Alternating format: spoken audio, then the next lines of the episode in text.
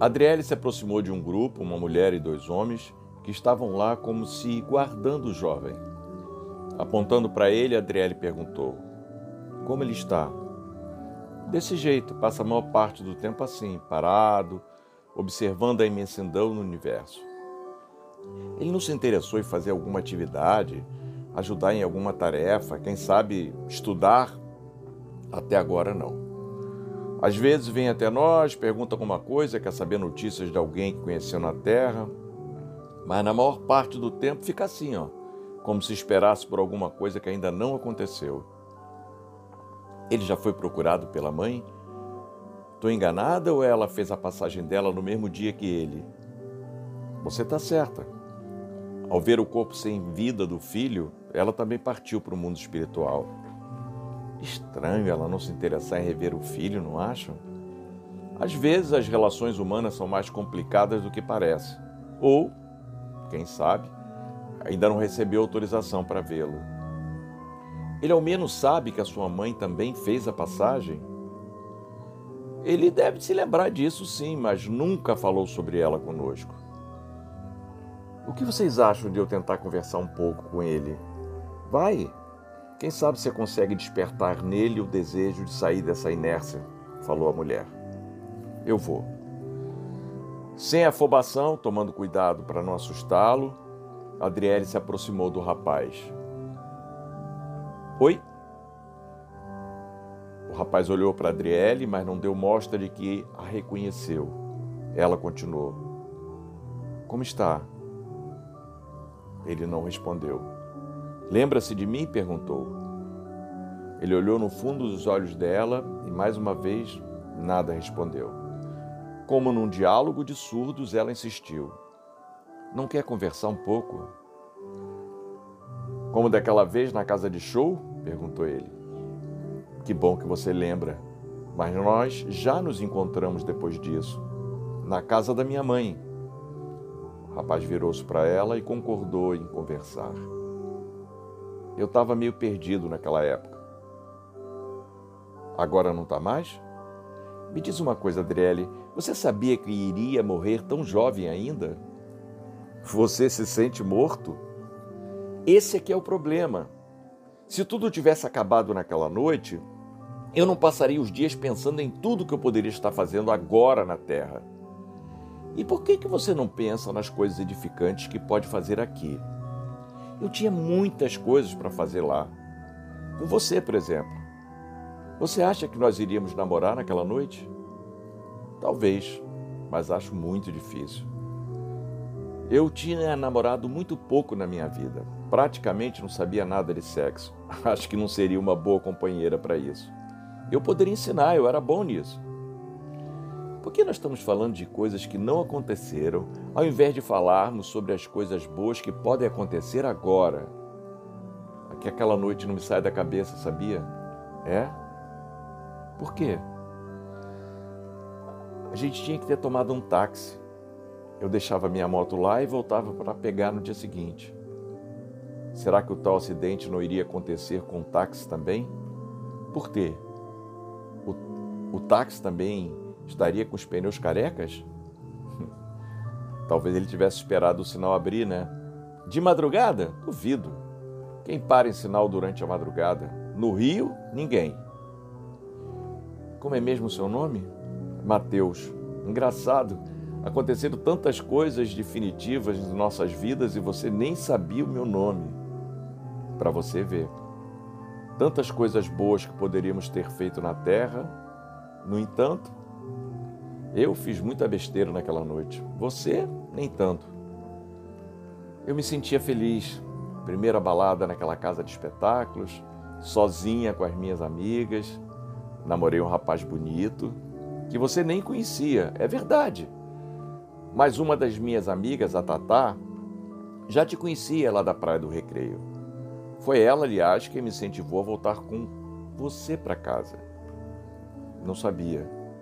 Coitada, passou anos se culpando como se tivesse realmente me feito mal danado. E fez, né? Claro que não, Mateus. Eu queria isso, eu programei isso e eu estou muito feliz aqui fazendo o que eu sonhei muito fazer. E eu posso saber o que é? Ser escritora. Lá você também poderia ser uma. Não a escritora que eu queria ser.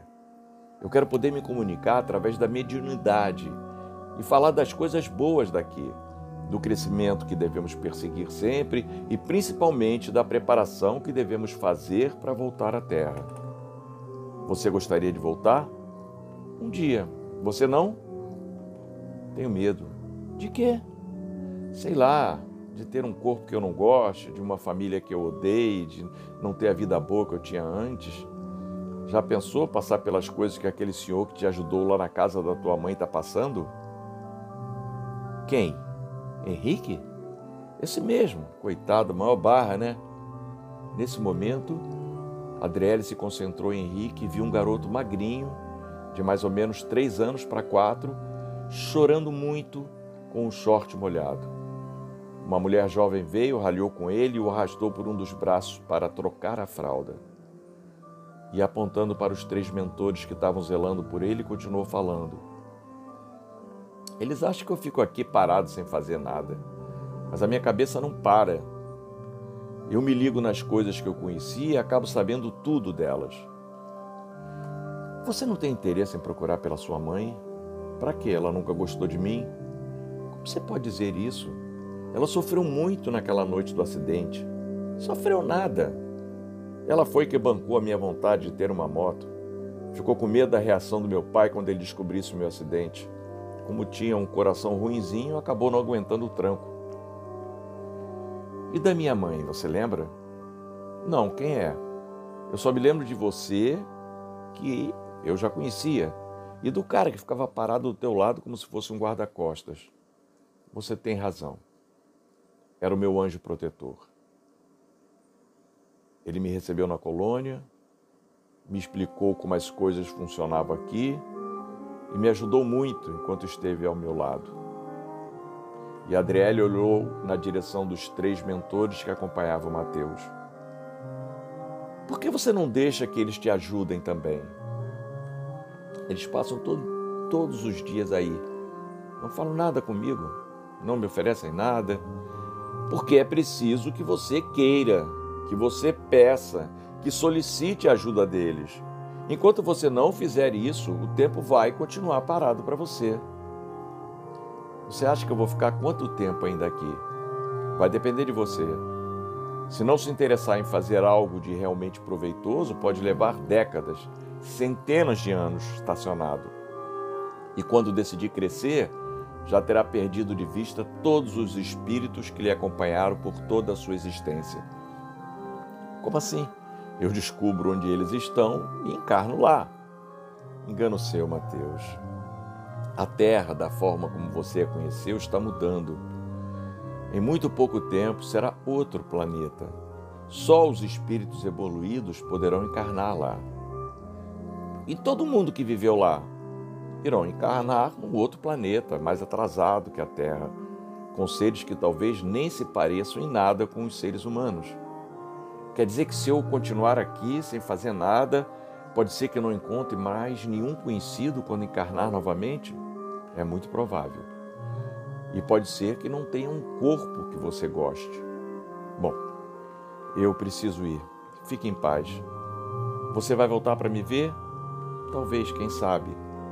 Mas o ideal é que você se esforce para sair daqui, que vá fazer algo instrutivo e que um dia passe lá na colônia de estudos para me ver.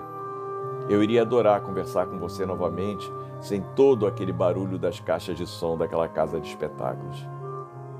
Pode ser, pode deixar. E como eu faço isso? Conversa com eles. Reze a Deus, peça por misericórdia. Ele é um pai amoroso e nunca nos dá uma tarefa que não sejamos capazes de realizar. Adriele pensou em se afastar de Mateus, mas voltou e perguntou: Por que você acha que Henrique não está bem? Engraçado isso. Você falou que ele te ajudou muito, que cuidou de você quando você chegou aqui e você não se interessou em saber como ele está agora? Eu confiei que, como ele era um espírito já com alguma evolução, iria saber se equilibrar na terra. Sabe nada. Como alguém pode se equilibrar na terra nascendo de uma mãe solteira, drogada e que ao dar à luz abandona o filho na maternidade e foge para voltar a se drogar? Tudo isso que você está me dizendo, pode acreditar, é verdade. Essa criança não vai ter jeito, vai virar um bandidinho. Não vai, não. Eu vou ajudá-lo, pode deixar. Vocês passam para o lado de cá, começam a fazer outras coisas, se esquece da vida que viveram antes. Mais uma vez, Mateus fez com que Adriele parasse para pensar. Sabe, Mateus, você está coberto de razão. Muito obrigado por me alertar sobre isso. Eu vou tentar recuperar o tempo perdido. Mas não esqueça de mim, tá? Nunca. Eu vou voltar para a gente conversar mais. Adriele recebeu aquela pergunta como um pedido de socorro de um amigo querido que está precisando muito da sua ajuda. Seriam dois, na verdade: Mateus e agora Henrique.